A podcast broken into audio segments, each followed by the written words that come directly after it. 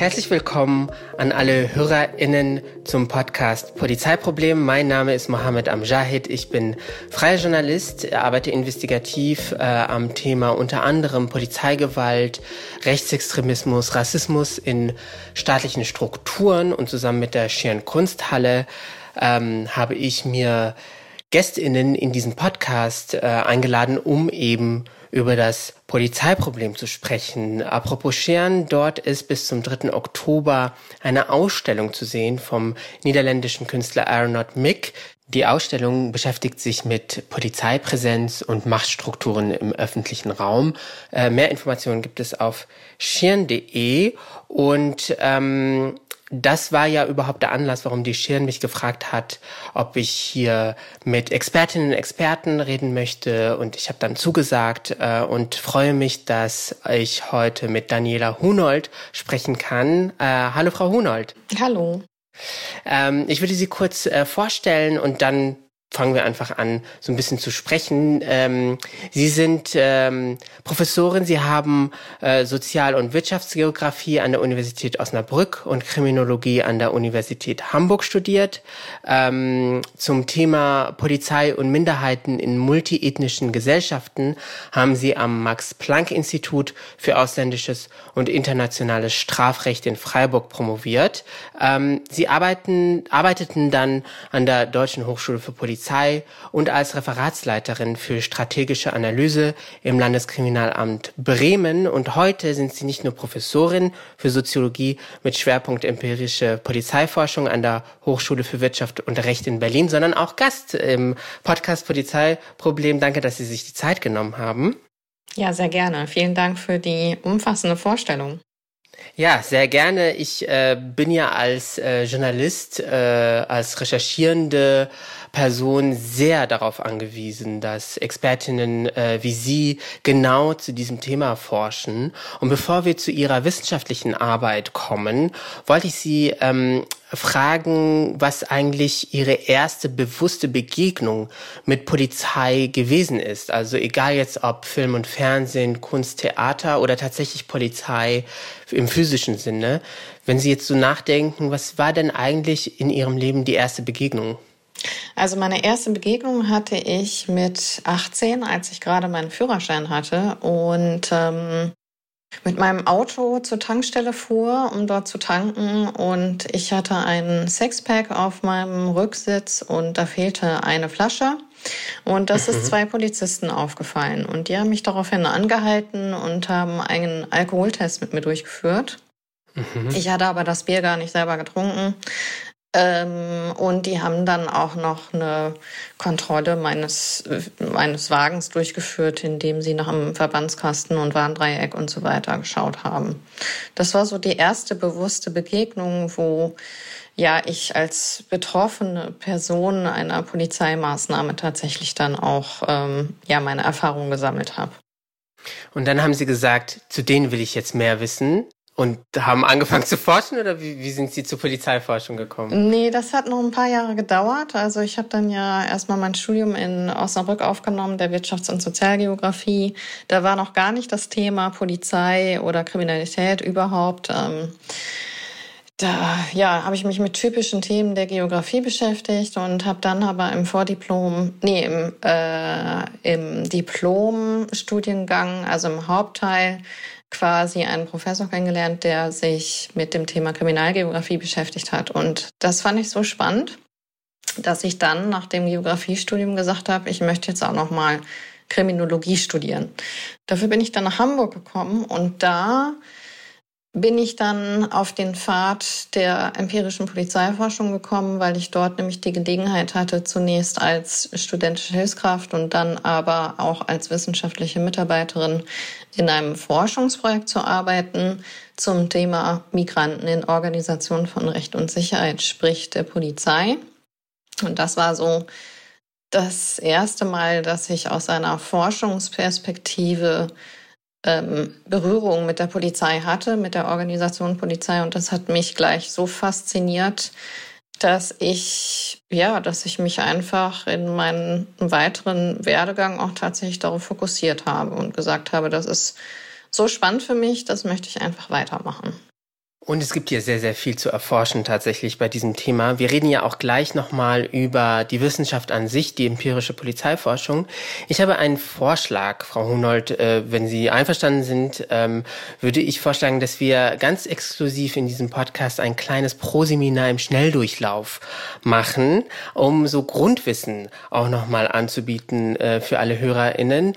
Und zwar würde ich vorschlagen, dass ich einige Begriffe und Stichwörter aus der Forschung aufsage und Sie sagen einfach, was Sie davon halten, wie Sie das definieren, ob das jetzt hilfreich ist in der Forschung oder nicht. Sind Sie, also nur wenn Sie ich einverstanden sind. Ich bin damit einverstanden, ja. Okay, gut. Ähm, dann ähm, fangen wir doch an mit dem Begriff Männlichkeit. Mhm. Also Männlichkeit ähm, bezeichnet ja erstmal was ganz Allgemeines, einen, einen gewissen Zustand, einen gewissen Ausdruck, einen gewissen Habitus, eine bestimmte Rolle in unserer Gesellschaft, aber hat insofern für die Polizei eine besondere Bedeutung, als dass man schon sagen kann, dass die Polizei von Männlichkeit, also durch Männlichkeitsrollen, durch Kultur von Männlichkeit geprägt ist, dass hat was damit zu tun, dass bis in die 80er Jahre hinein ja es gar nicht möglich war für Frauen in die Organisation zu kommen. Das ist aber, das zeigt sich auch heute noch, dass, äh, dass Frauen beispielsweise in höheren Etagen immer noch recht rar gesät sind und ähm, Männlichkeit oder Männlichkeitskultur zeigt sich unter anderem eben auch durch die ja, gewisse Affinität ist vielleicht ein zu starkes Wort, aber ein gewisser Bezug zu Gewalt und Gewalthandlungen, mhm. was ja auch gesellschaftlich eher Männern zugeschrieben wird als zum Beispiel Frauen. Ich lerne, äh, Polizeibehörden sind sehr männlich dominierte Räume. Mhm. Gut, dann haben wir das abgehakt. Das ist wie gesagt Proseminar im Schnelldurchlauf. Der nächste Begriff wäre Cop Culture, sogenannter Korpsgeist. Es klingt so, als käme das aus dem angelsächsischen Forschungsraum. Genau, also es ist ein Begriff, der im angloamerikanischen Raum durch die Forschung ähm, Wissenschaft geprägt wurde, der hier adaptiert wurde von Professor Dr. Raphael Beer, ähm, der dazu auch ein Buch verfasst hat. Ähm, und ganz kurz gesagt bedeutet Carb Culture ist eine Kultur, die nicht öffentlichkeitswirksam unbedingt wirkt, die nicht unbedingt der offiziellen Polizeikultur entspricht, im Sinne von Leitlinien, von Gesetzen etc., sondern beschreibt quasi eine Kultur von MitarbeiterInnen, die ähm, einfach aufgrund ihrer Erfahrung und ihrer Praxis, die sie alltäglich erleben, gewisse Handlungsprämissen entwickeln darüber, was richtig und gut ist. Mhm. Und das kann, wie gesagt, von dieser offiziellen Leitkultur ab, ähm, abweichen, muss aber nicht. Also mhm. das heißt, hier gibt es so ein paar Spannungen unter Umständen, die äh, auch beinhalten, dass es beispielsweise zu ja, Handlungsweisen, Handlungsmustern kommt, die nicht unbedingt offiziell gewollt sind. Mhm, mh. ähm, Sie sind ja auch Kriminologin, deswegen ein Begriff vielleicht aus der Kriminologie, Dunkelfeld. Ja, das Dunkelfeld beschreibt ähm, all diejenigen Straftaten, die polizeilich überhaupt nicht bekannt werden.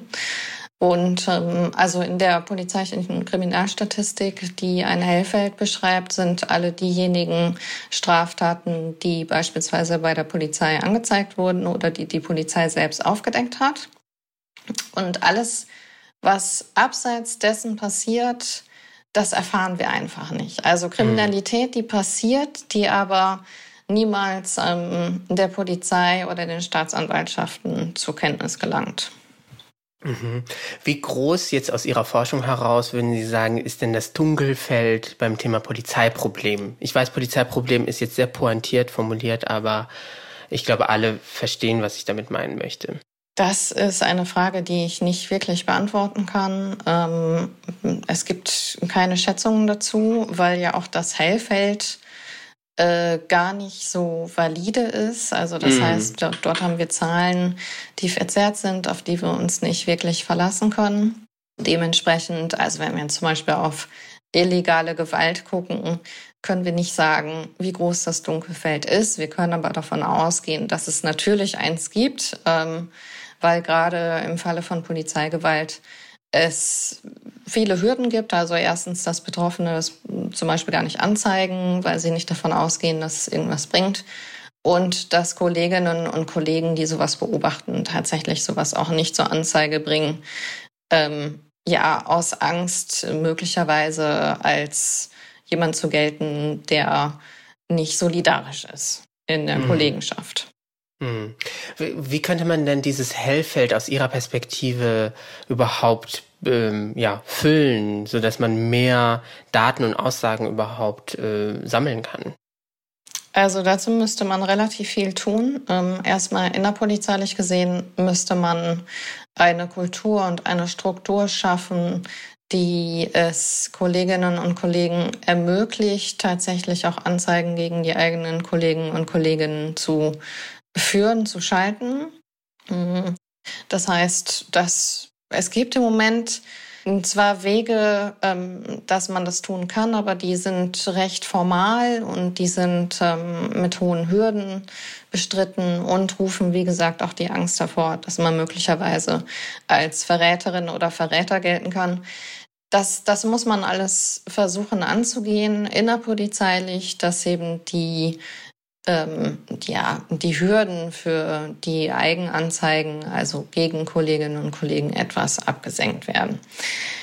Dann, was das Außen betrifft, mm, also da gibt es ja inzwischen zum Beispiel Bemühungen, ähm, Positionen zu schaffen, Dienststellen zu schaffen, die es für Betroffene erleichtern, sich auch über die Polizei zu beschweren. Zum Beispiel die Stellen der unabhängigen Polizeibeauftragten, die jetzt in verschiedenen Ländern bereits installiert wurden.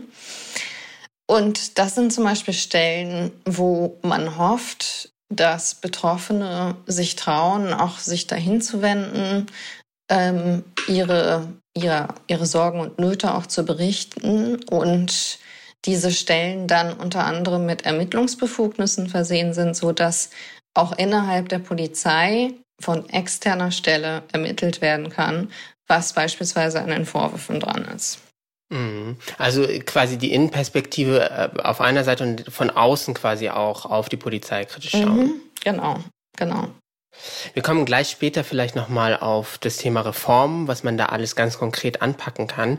Ich wollte Sie bitten, ob Sie uns, äh, den HörerInnen, ähm, einen Blick hinter die Kulissen der Polizeiforschung gewähren können. Hintergrund dieser Frage ist, dass ich mit einigen von Ihren Kolleginnen und Kollegen gesprochen habe und mir sehr oft ähm, die Hürden ähm, ja aufgezeigt werden, dass überhaupt nicht wirklich äh, frei geforscht werden kann innerhalb von Pol Polizeibehörden. Da hat mir zum Beispiel ein Kollege von Ihnen mal erklärt, dass äh, wenn er einen Fragebogen nutzen möchte in einer bestimmten Polizeibehörde, dass dann sehr, sehr viele Stellen mitsprechen wollen in dem Innenministerium in dem Bundesland, äh, dass die Chefs in dieser Behörde dann ja auch mitreden wollen, dass die Polizeigewerkschaft um die Ecke kommt. Vielleicht können Sie das, wenn Sie mögen, aus Ihrer Perspektive so ein bisschen beschreiben, wie Sie überhaupt forschen können, äh, was die Bedingungen sind. Okay, also dazu muss ich sagen, dass ich bisher in einer recht privilegierten Position war und eigentlich nie Schwierigkeiten hatte, einen Forschungszugang zu bekommen. Ähm, was sicherlich mit den Institutionen zusammenhängt, äh, wo ich bisher gearbeitet habe. Also das Max-Planck-Institut hat natürlich eine gewisse Reputation, mhm. die auch Türen öffnet. Und natürlich äh, die Deutsche Hochschule der Polizei wird ja auch in der Polizei eher als polizeieigene Institution gesehen und ähm, deshalb öffnet man sich der Forschung dort vielleicht eher als bei anderen Hochschulen. Es ist tatsächlich so, wie ähm, meine Kolleginnen und Kollegen das berichtet haben, dass es durchaus große Schwierigkeiten gibt, wenn man nicht als eine ähm, ja, polizeifreundliche Hochschule, Institution wahrgenommen wird, dann wird auf jeden Fall nochmal genauer hingeschaut, was will man denn eigentlich mit der Forschung machen? Also jetzt im Polizeikontext, dann wird geprüft, was sind das für Forschungsfragen, könnte da möglicherweise eine versteckte Kritik dahinter stecken, hinter der Forschung, die durchgeführt wird. Und dann ist es schon so, dass EntscheiderInnen innerhalb der Polizei sagen, wir möchten diese Forschung nicht unterstützen. Hm. Es gab ja, wenn Sie sich bestimmt erinnern können, diese große Debatte mit Horst Seehofer, ähm, der diese Rassismusstudie äh, eigentlich gar nicht wollte. Die Frage ist, äh, wiss, äh, Sie aus Ihrer wissenschaftlichen Perspektive da bei dieser Debatte überhaupt gedacht haben, ob das zielführend ist, jetzt so eine große Studie zum Beispiel anzulegen oder ob das naheliegend war, dass der oberste Polizist, sage ich jetzt mal abgekürzt, ähm, da sein Veto einlegt. Mhm. Also, es, ich habe darüber sehr kritisch gedacht, ähm, gerade was Horst Seehofer auch zu der Notwendigkeit oder Nichtnotwendigkeit einer solchen Studie gesagt hat. Er hat ja auch gesagt, dass ähm, wir keine Rassismusstudie brauchen, weil Rassismus verboten ist und dementsprechend auch nicht vorkommen kann innerhalb der Polizei. Das ist natürlich mh, mm, nicht wirklich ernst zu nehmen, muss man so deutlich sagen, denn dann würde es ja auch keine Kriminalität geben, weil äh, das ja verboten ist, sozusagen. Ja, ich versuche gerade nicht zu lachen, aber ja. ähm, genau. Und dementsprechend, äh, ja, kann man so nicht anfangen. Und äh, es gibt ja jetzt eine Studie, die tatsächlich durchgeführt wird, auch deutschlandweit. Die ist angesiedelt an der Deutschen Hochschule der Polizei. Und die beinhaltet auch schon viele gute Fragen und Vorgehensweisen, aber es ist letztendlich nicht die Studie, die die Öffentlichkeit verlangt hat und erwartet hat, weil sie nämlich mhm. nicht explizit auf rassistische Einstellungen und Strukturen guckt, sondern eher auf so Belastungssituationen im Alltag von Polizistinnen und Polizisten, die dazu führen können, dass möglicherweise unverhältnismäßig gehandelt wird bestimmten Personengruppen gegenüber. Und das heißt, das ist schon mal einfach nicht die Studie, die wir brauchen. Ähm, mhm. und es ist natürlich nicht so, dass eine einzelne Studie jetzt alle unsere Fragen beantworten kann. Ich glaube schon, dass es notwendig ist, eine deutschlandweite oder mehrere deutschlandweite Studien durchzuführen.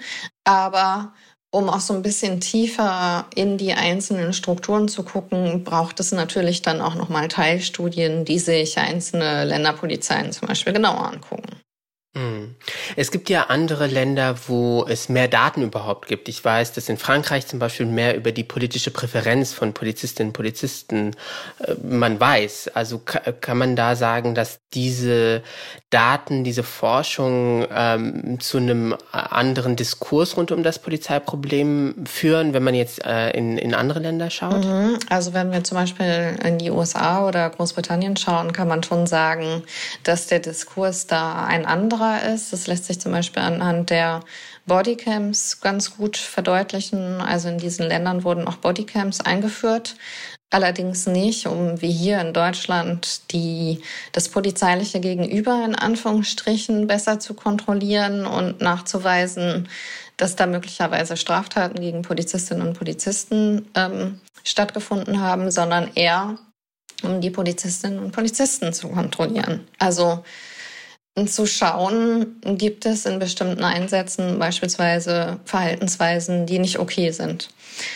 Und mhm. diese, das ist ja eine ganz andere Sichtweise, die auf jeden Fall zustande gekommen ist, weil diese Länder schon seit vielen Jahrzehnten offen, ähm, also auch aus der Forschungsperspektive offen damit umgehen, dass es Probleme innerhalb der Polizei gibt, die auf jeden Fall auch gelöst werden sollen, mit Hilfe von Wissenschaft beispielsweise.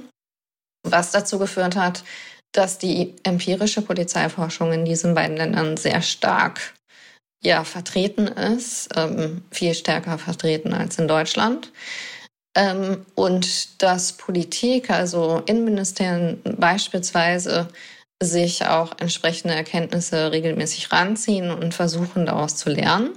Mhm. Und das geht sogar so weit, dass bestimmte Daten, die von der Polizei erhoben werden, wie zum Beispiel hm, Informationen zu Identitätsfeststellungen, die die Polizei durchgeführt hat, tatsächlich auch veröffentlicht werden für die Wissenschaft. Mhm. Das heißt, man kann sich über die Ministerien regelmäßig Daten ziehen, Informationen ziehen und als Forscherin und Forscher damit arbeiten. Mhm. Also man kann in Deutschland das noch ausbauen, verstehe ich, dass man ja. Ähm, Apropos Horst Seehofer, ich habe mich gefragt, welchen ähm, Impact, also was es für eine äh, Möglichkeit neu eröffnet, wenn die politische Führung äh, ganz oben ausgetauscht wird. Wir haben ja jetzt eine neue Innenministerin, äh, die ja dann zuständig ist für die Bundespolizei oder analog, wenn es in Bundesländern dann äh, neue Innenministerinnen gibt.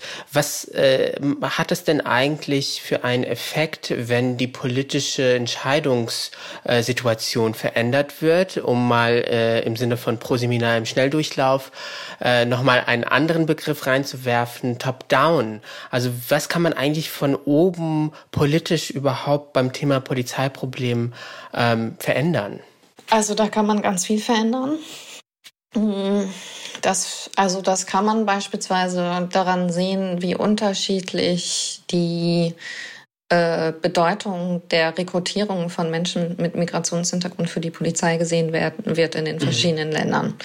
Ähm, dazu gibt's ja so ein paar Zahlen, die regelmäßig jetzt auch noch erhoben werden vom Mediendienst Integration.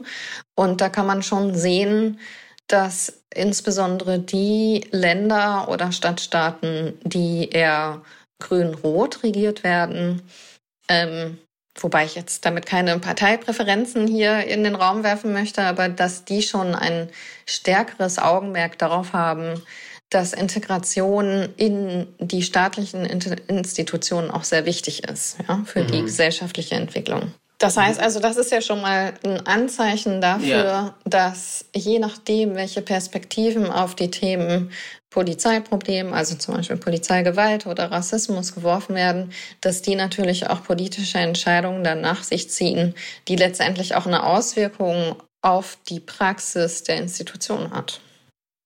Ja, würden Sie jetzt, weil Sie das äh, konkrete Beispiel gebracht haben, würden Sie sagen, dass das Thema Vielfalt und Diversity in Polizeibehörden ausschlaggebend ist? Wofür? Für die Abmilderung der Polizeigewalt von Racial Profiling zum Beispiel? Nein, das glaube ich nicht, ähm, denn äh, es zeigt sich immer wieder, dass auch Menschen mit verschiedenen ethnischen Hintergründen rassistisch sein können. Ja. Das ist Punkt eins. Und ähm, Punkt zwei ist, dass die, man darf nicht vergessen, dass es eine sehr starke Kultur innerhalb der Polizei gibt, wo insbesondere Menschen, die sich vielleicht jetzt nicht in der Mehrheit fühlen, also in der Polizei, sich auch eher anpassen an bestimmte mhm. Normen und Regeln und Verhaltensweisen. Das heißt, das ist kein Selbstläufer. Ähm, und es muss auch einfach stärker noch von der Polizei begleitet werden, dass die Einstellung von Menschen mit verschiedenen ethnischen Hintergründen ähm, als ja Diversitäts als positiver Diversitätsaspekt genutzt wird oder gesehen wird. Also dass es nicht nur darum geht, eine bestimmte Quote zu erfüllen, dass es nicht nur darum geht, jetzt zu sagen, wir wollen irgendwie Spiegelbild der Gesellschaft sein, sondern dass man das als Organisation auch noch aktiv begleitet und sagt, äh, wir wollen einfach eine Vielfalt an Menschen und jeder, der zu uns kommt oder jede, die zu uns kommt, soll eben auch gefördert werden mit ihren spezifischen Kompetenzen, die sie mitbringt. Mhm. Ähm, und das ist eine Haltung, die bisher noch nicht so richtig existiert und damit aber auch ein großes, also sehr viele Ressourcen der Organisation verloren gehen. Also diese, mhm. diese, diese Sicht auf, wir brauchen einfach eine große Verschiedenheit. Und das betrifft nicht nur Migrationshintergrund. Ähm, das betrifft nicht nur die Zuordnung zum Geschlecht, sondern das betrifft auch viele andere Aspekte, also wie Sprachkompetenzen oder äh, wenn jemand irgendwie besondere Fähigkeiten mitbringt im Bereich, sagen wir Sport, äh, also körperliche mhm. Fähigkeiten mitbringt. Ähm, also, dass man versucht, auf all diesen Ebenen so viele verschiedene Menschen wie möglich zu bekommen, um ähm, ja der Organisation in dieser sehr diversen Gesellschaft natürlich auch gerechter zu werden.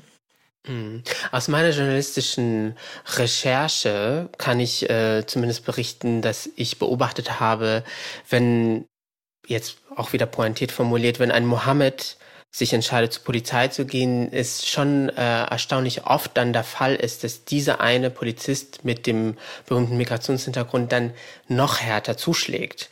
Ähm, nochmal mehr Racial Profiling betreibt, um quasi sich zu äh, beweisen gegenüber den anderen Kolleginnen und Kollegen. Also es haben mir auch äh, mehrere nicht weiße Polizistinnen so erzählt, dass sie in einer komischen Position sind, wo ihnen ja auch ein bisschen mit Skepsis ähm, begegnet wird und dass dann so eine Mischung aus Männlichkeit und ja, sich anpassen, wie Sie ja gerade gesagt haben, dann passiert. Und deswegen bin ich äh, als Autor zumindest immer beim Thema Diversity etwas vorsichtig oder kritisch, weil das ganz, ganz oft auch in den von Ihnen erwähnten Stadtstaaten eigentlich als die Lösung verkauft wird. Wenn man nach Hamburg fährt, da ist direkt am Hauptbahnhof, glaube ich, äh, zumindest war das bis vor kurzem noch so, so eine Werbung.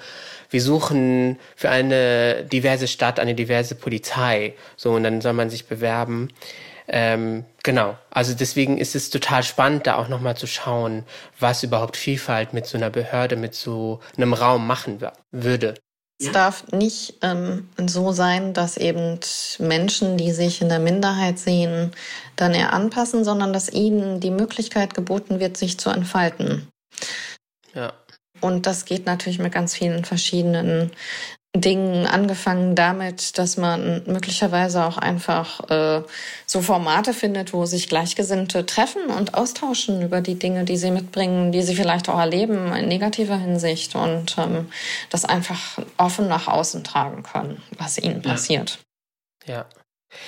Für diese Frage muss ich mich jetzt schon äh, entschuldigen vorher, weil ich weiß, dass viele WissenschaftlerInnen das nicht mögen. Ähm, Sie haben äh, Ihre Doktorarbeit geschrieben zum äh, Thema Polizei im Revier, polizeiliche Handlungspraxis gegenüber Jugendlichen in der multiethnischen Stadt.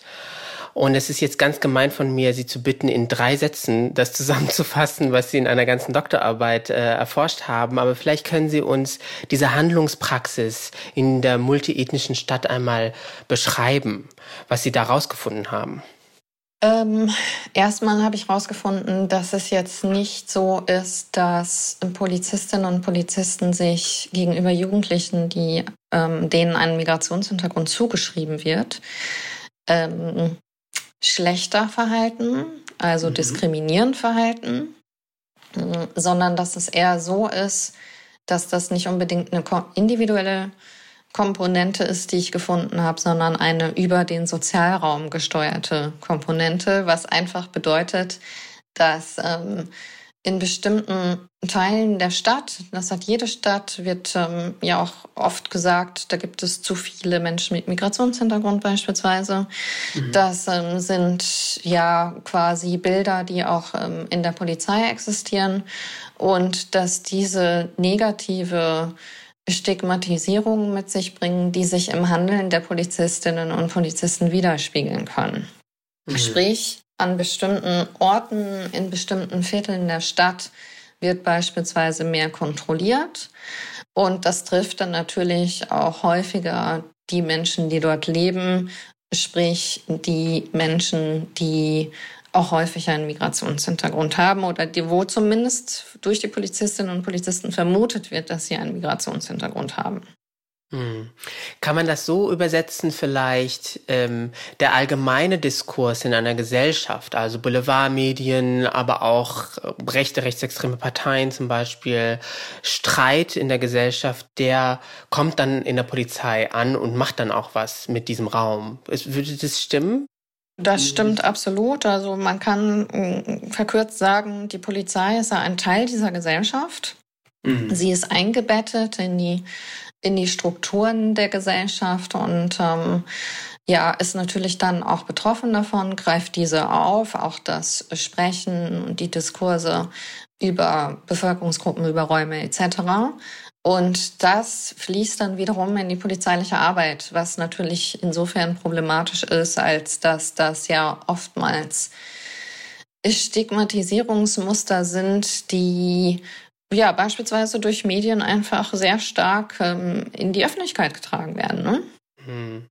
Ähm, und weil es ein Rechtsextremismusproblem in der Gesellschaft gibt, könnte man ja dann auch sagen, äh, gibt es ein Problem mit Rechtsextremismus in der Polizei. Die Frage wäre, warum dann doch es so scheint, äh, zumindest in den vergangenen Jahren, wo immer mehr äh, Fälle aufgetaucht sind, Strukturen sichtbar geworden sind, warum die Polizei so anfällig ist für rechtsextremes Gedankengut.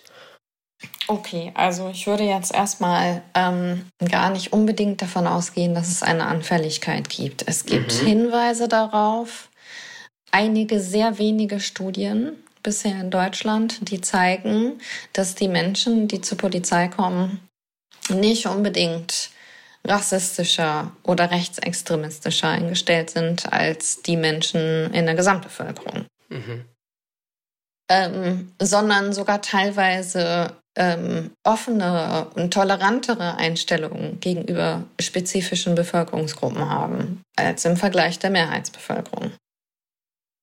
Es zeigt sich aber, dass möglicherweise der Eintritt in die Berufspraxis tatsächlich bestimmte Stereotype, negative Einstellungen gegenüber bestimmten Bevölkerungsgruppen bestärken kann oder verstärken kann. Mhm. Die Ursache dafür wird hauptsächlich darin gesehen, dass Polizistinnen und Polizisten in erster Linie im Rahmen ihrer Aufgabenwahrnehmung mit Menschen zu tun haben, die nun mal in irgendeiner Weise negativ auffallen, also die jetzt erstmal was mit Kriminalität und kriminellem Handeln zu tun haben. Mhm. Das führt möglicherweise zu so einer selektiven Wahrnehmung, dass man eben dann nur mit solchen Menschen zu tun hat und die ähm, Erlebnisse, die man dann hat, auf eine gesamte Bevölkerungsgruppe überträgt. Also sprich, wenn ich jetzt beispielsweise den ganzen Tag äh, äh, Schwarze kontrolliere, weil sie irgendwie sich an einem Drogenpunkt, ähm, an einem Drogenort aufhalten, dann kann ich vielleicht auch ganz schnell eine Sichtweise entwickeln, dass alle schwarze Menschen irgendwas mit Drogen zu tun haben. So, das ist ähm, schwierig. Das ist auf jeden Fall ein Problem. Ähm, und muss auf jeden Fall erstmal aufgearbeitet werden. Also wir wissen gar nicht, wie sehr diese berufliche Praxis, die Belastung oder die selektive Wahrnehmung, die mit der Polizeiarbeit zu tun hat, inwiefern die wirklich auf solche Wahrnehmungsmuster unter den Polizistinnen und Polizisten wirken. Ja, das heißt, das muss man erstmal untersuchen.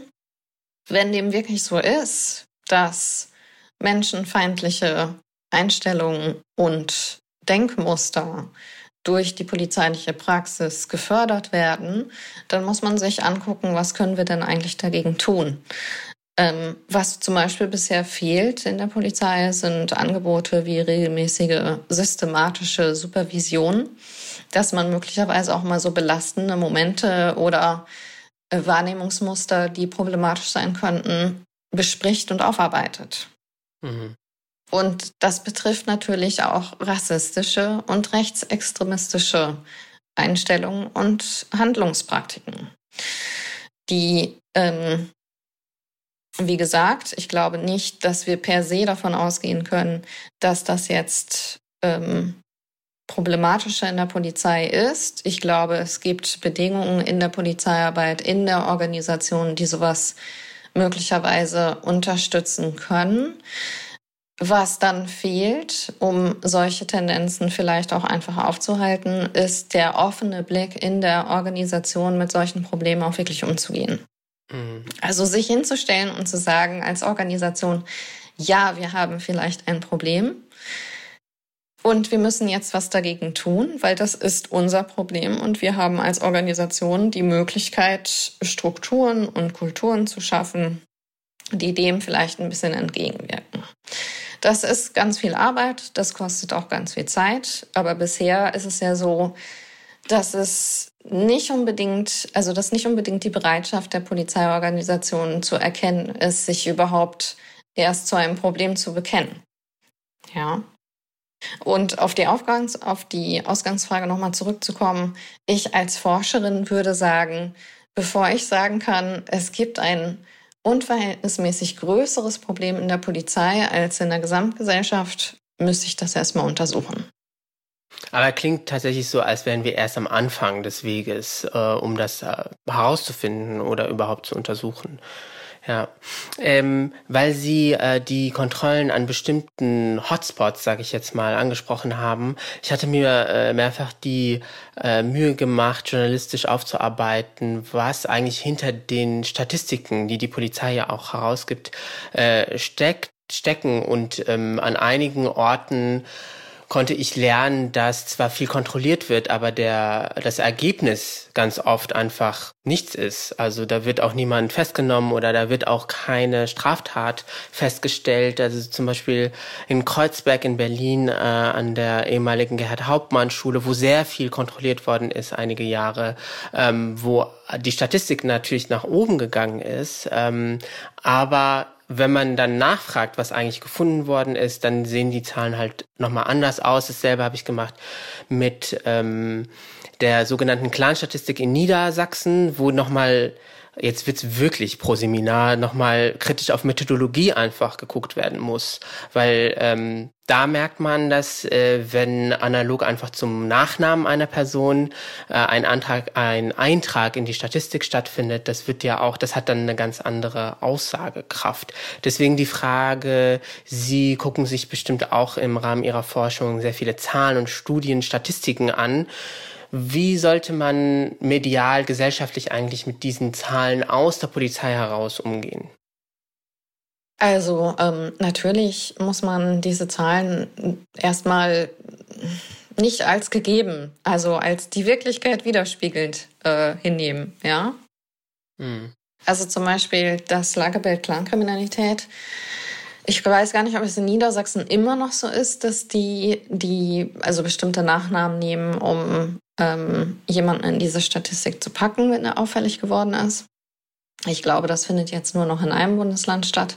Ja. Ähm, das ist natürlich, also dann kann man auch gleich sagen, wir nehmen alle Müllers äh, oder wir nehmen alle Schleckers und ähm, gucken, wenn die mal straffällig werden, nicht, was die jetzt genau gemacht haben, sondern die sind straffällig geworden, also packen wir die in diese eine Statistik. Das sagt mhm. erstmal gar nichts darüber aus, wie kriminell beispielsweise eine bestimmte Familie oder eine bestimmte Personengruppe tatsächlich ist. Also das versperrt eigentlich sogar den Blick darauf, sich ein Phänomen mal genauer anzugucken. Also was sind jetzt die Ursachen zum Beispiel für das kriminelle Handeln?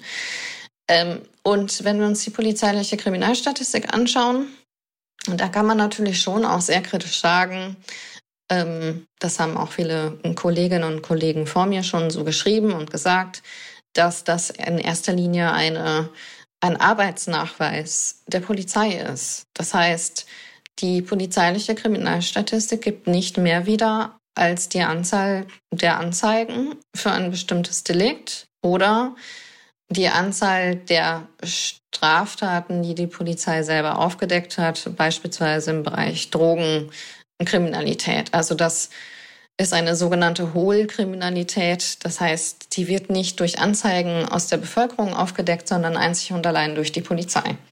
Hm.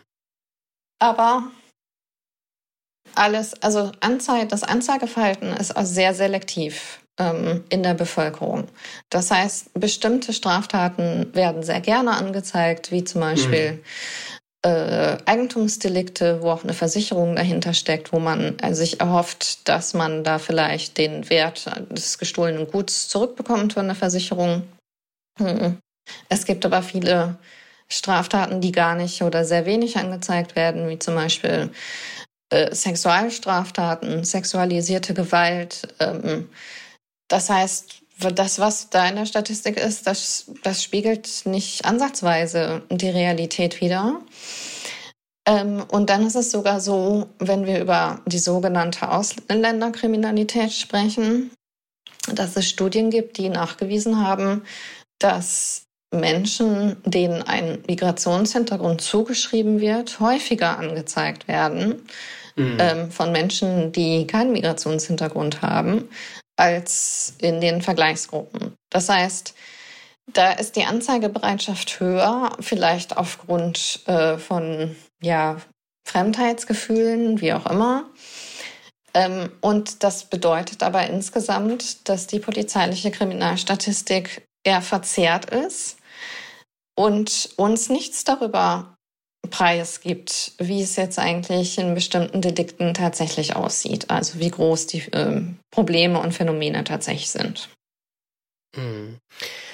Wenn Sie das also beschreiben, kommt mir natürlich die Frage in den Sinn, wie Sie auf den Protest und die Kritik, die aktivistische Kritik auch gegenüber der Polizei blicken. Also gibt es auch, wenn man in Großstädten, auch in Deutschland unterwegs ist, sehr oft äh, angesprüht äh, ACAB, was ja eine totale Kritik an der Institution Polizei oder an der Idee Polizei überhaupt ist. Und äh, wie ist denn eigentlich Ihr Blick als Forscherin darauf, dass immer mehr Betroffene von Polizeigewalt äh, sich dann komplett abwenden ähm, von dieser Institution?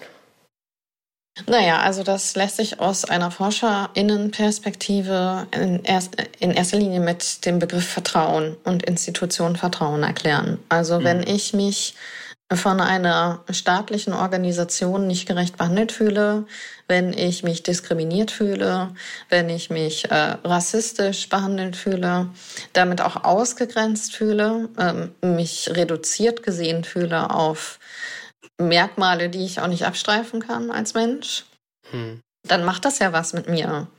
Dann habe ich ja weniger Vertrauen in diese Organisation, dass die quasi für meine Interessen und Bedürfnisse einsteht, sondern dann habe ich ja eher das Gefühl, dass sie meine Interessen nicht wahrnimmt. Und ähm, das führt dazu, dass Menschen sich sagen, okay, wozu braucht es eigentlich diese Polizei, wenn sie nicht für mich da ist? Und das ist ein großes Problem, das ja sich auch in der Forschung immer wieder gezeigt hat, dass Menschen, die ohnehin schon von Ausgrenzung und Diskriminierung in der Gesellschaft betroffen sind, auch der Polizei gegenüber sehr misstrauisch stehen.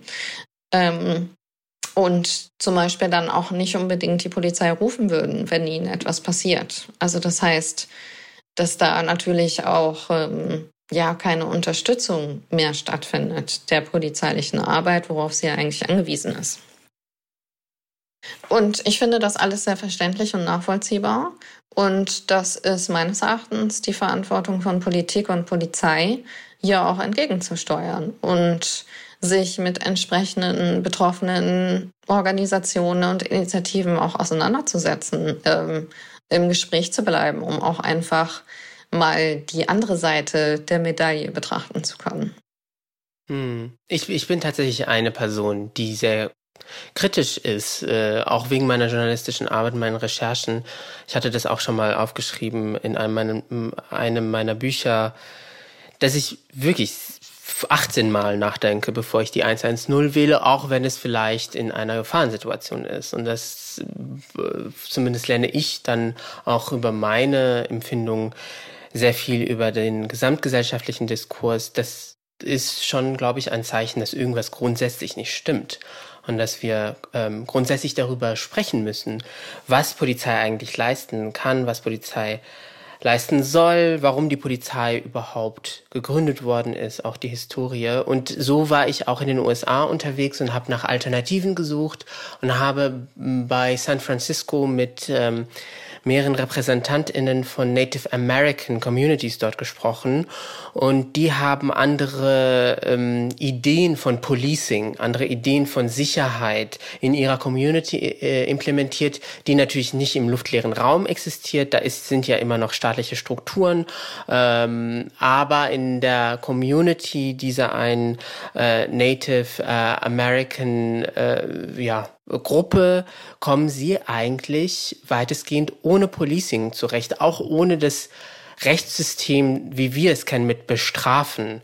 Und ich konnte da lernen, dass auch andere Konzepte vielleicht sich lohnen, einfach sich da nochmal hinzuorientieren. Und deswegen meine Frage, ob Sie sich als Forscherin einen ganz anderen Sicherheitsbegriff ähm, vorstellen können, ob Sie sich eine Gesellschaft ohne Polizei vorstellen können. Prinzipiell kann ich mir das vorstellen. Ähm, Also ich habe mich natürlich mit entsprechenden Ansätzen auch schon auseinandergesetzt und auch im Rahmen des Kriminologiestudiums wurde ich das erstmal mit dem Begriff des Abolitionismus mhm. konfrontiert, der erstmal sehr erschreckend ist, wenn man so selbstverständlich in dieser Gesellschaft aufgewachsen ist mit dem ja mit dem Blick darauf, dass es sowas gibt wie Gefängnisse und Gerichte und Polizei. Also dieses ganze Straf- und Sanktionssystem, ähm, das man ja erstmal für selbstverständlich hält. Aber ähm, das, was Sie gerade beschrieben haben und auch in der Geschichte gibt es sehr viele Hinweise darauf, dass es auch Alternativen dazu gibt, ähm, die man aber natürlich zulassen muss, ähm, die äh, quasi auch andere gesellschaftliche Strukturen erfordert. Also äh, in der in der Abolitionismusdebatte wird auch ganz häufig gesagt, na ja, die Polizei ist ja eigentlich nur dazu da, im kapitalistischen System all das zu bekämpfen, was dem Kapitalismus nicht nutzt. Mhm. Also Menschen, die beispielsweise jetzt nicht äh, als Arbeitskraft dem Markt zur Verfügung stehen und irgendwie ähm, an der Wirtschaftlichkeit einer Gesellschaft mitarbeiten, wie zum Beispiel auch dachlose Menschen. Dass das als Problem in der Gesellschaft gesehen wird und die Polizei eben mit solchen Problemen dann auch ähm, ja, in allererster Linie umgeht. Und wenn man das so denkt, dann muss man sich natürlich fragen, muss es nicht auch einfach ganz andere gesellschaftliche Strukturen geben, die nicht profitorientiert sind, die nicht kapitalismusbasiert sind. Und ich würde jetzt einfach mal vermuten, dass die indigenen Communities in den USA tatsächlich auch einfach eine ganz andere hm, Community-Struktur haben, die eben nicht darauf ausgelegt ist, dass jeder jetzt irgendwie zum äh, Bruttosozialprodukt der Gesellschaft beiträgt. Ja? Mhm. Wenn man das alles zulässt, dann glaube ich, dass es wirklich viele gute Alternativen zu dem jetzigen Straf- und Sanktionssystem gibt. Ähm, aber das sind natürlich sehr große Bauklötze, die einem da erstmal im Weg liegen, weil wenn es um die Veränderung grundlegender gesellschaftlicher Strukturen geht, das kann man nicht mit einzelnen Stellschrauben. Das braucht schon einfach größere ähm, Reformen, sage ich jetzt mal. Aber es gibt ja auch noch eine andere Debatte und die heißt Defund the Police, mhm. die quasi auch im Rahmen des Abolitionismus besprochen wird, ähm, wo es darum geht, Ressourcen, also Geld beispielsweise von den Polizeiorganisationen wegzunehmen und die eher in gemeinnützige ähm, alternative pädagogische, sozialarbeiterische Projekte zu stecken und die Probleme, mit denen Polizei oftmals zu tun hat, was sehr selten schwere Kriminalität umfasst, einfach ähm, ja, problemorientierter bearbeiten zu können nicht einfach nur die Symptome bekämpfen zu können, sondern eben die Ursachen. Und die Polizei ähm, möglicherweise auf gewisse Arbeiten zu reduzieren, wie zum Beispiel die Bearbeitung von schwerer Kriminalität. Mhm. Und das sind ja, also, also das ist ja eine Überlegung, wo ich denke, das könnte man auch hier in Deutschland, also diese Debatte könnte man hier in Deutschland auch stärker führen ähm, weil ich fest davon überzeugt bin, dass Polizeiarbeit in erster Linie so ein ordnungserhaltende Maßnahmen umfasst und eben nicht die, die Art von schwerer Kriminalität. Und dass hier andere Institutionen eigentlich besser mit umgehen könnten. Also ist, ich habe jetzt ein Beispiel im Kopf, das ist jetzt ähm, ein ganz spezifisches Beispiel. Nehmen wir mal den Umgang mit psychisch kranken Menschen. Mm.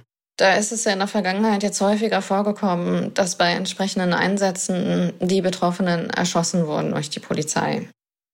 Zum Beispiel Mohammed Idrisi in Bremen. Genau. Das ist ein Fall. Genau. Und die Frage stellt sich doch, warum muss bei solchen Einsätzen die Polizei gerufen werden? Also warum wird die Polizei gerufen? Warum wird nicht ein psychiatrischer Krisendienst oder äh, eine andere Organisation, die sich einfach mit entsprechenden Krankheiten auch besser auskennt, vielleicht auch ähm, Handlungsmuster bereits kennt oder Handlungsmaßnahmen, die einfach die Probleme viel besser in der Situation lösen können. Ähm, warum die nicht ähm, in die Verantwortung gezogen werden, warum die nicht angerufen werden, Ähm, und warum ist die Polizei als bewaffnete Institution, die ja gar keine ja, gar keine fachliche Kompetenz besitzt, mit entsprechenden Menschen umzugehen, warum die als erste vor Ort erscheinen muss. Das mhm. halte ich für ein großes Problem. Ja, Sie haben jetzt schon ganz viele äh, wichtige Stichwörter auch genannt für meine letzte Frage. Ähm, von der großen Utopie der Abschaffung von Policing, so wie wir es kennen, über die Umverteilung ähm, von Ressourcen, vor allen Dingen äh, finanziellen Mitteln, zugunsten von sozialen äh, Strukturen zum Beispiel, bis hin zur Reform gibt es ja verschiedene Ansätze. Wir haben aber heute auch diskutiert, dass wir in Deutschland noch ganz am Anfang sind. Deswegen zum Schluss eine eher kleinere Frage. Wenn Sie morgen entscheiden könnten, dass eine Reformmaßnahme, sagen wir mal in Hessen, umgesetzt wird, was das Polizeiproblem angeht, was, was würden Sie da vorschlagen? Mhm. Das ähm, würde die externen und internen ähm, Beschwerde- und Kontrollstrukturen betreffen. Also tatsächlich, also Hessen hat ja jetzt beispielsweise auch die Position einer unabhängigen Polizeibeauftragten eingerichtet. Ähm, aber ich glaube, dass es auch in der Polizei entsprechende Strukturen geben muss, die es Menschen erleichtert, einfach über ihre Probleme zu sprechen, ohne dass da gleich ein Strafverfolgungszwang dahinter steckt und einfach eine Kultur der Offenheit schafft. Und dafür braucht es aber eben die entsprechenden Maßnahmen wie Personen, die für bestimmte Probleme tatsächlich zentrale AnsprechpartnerInnen sind, die vielleicht nicht unbedingt auch PolizistInnen sind, ähm, die aber quasi eine niedrigschwellige Möglichkeit in der Organisation schaffen, dass einfach mehr über die Probleme in, im Dienst, in der Organisation gesprochen wird. Sehr konkret. Ich hoffe nur, dass der Innenminister in Hessen uns auch zugehört hat. Danke Ihnen, Daniela Hunold, für die Zeit, für Ihre Expertise, ähm, dass Sie sich so viele Gedanken machen zu diesem wichtigen Thema und ähm, hoffentlich bis zum nächsten Mal. Alles klar, ich bedanke mich auch. Und danke auch an alle HörerInnen vom Podcast Polizeigewalt. Ähm, wir hören uns hoffentlich äh, bei der nächsten Folge. Dann ist die Aktivistin und Autorin Aisha Khan aus Frankfurt zu Gast. Ähm, bis dahin, passen Sie auf sich auf und bleiben Sie immer, immer kritisch.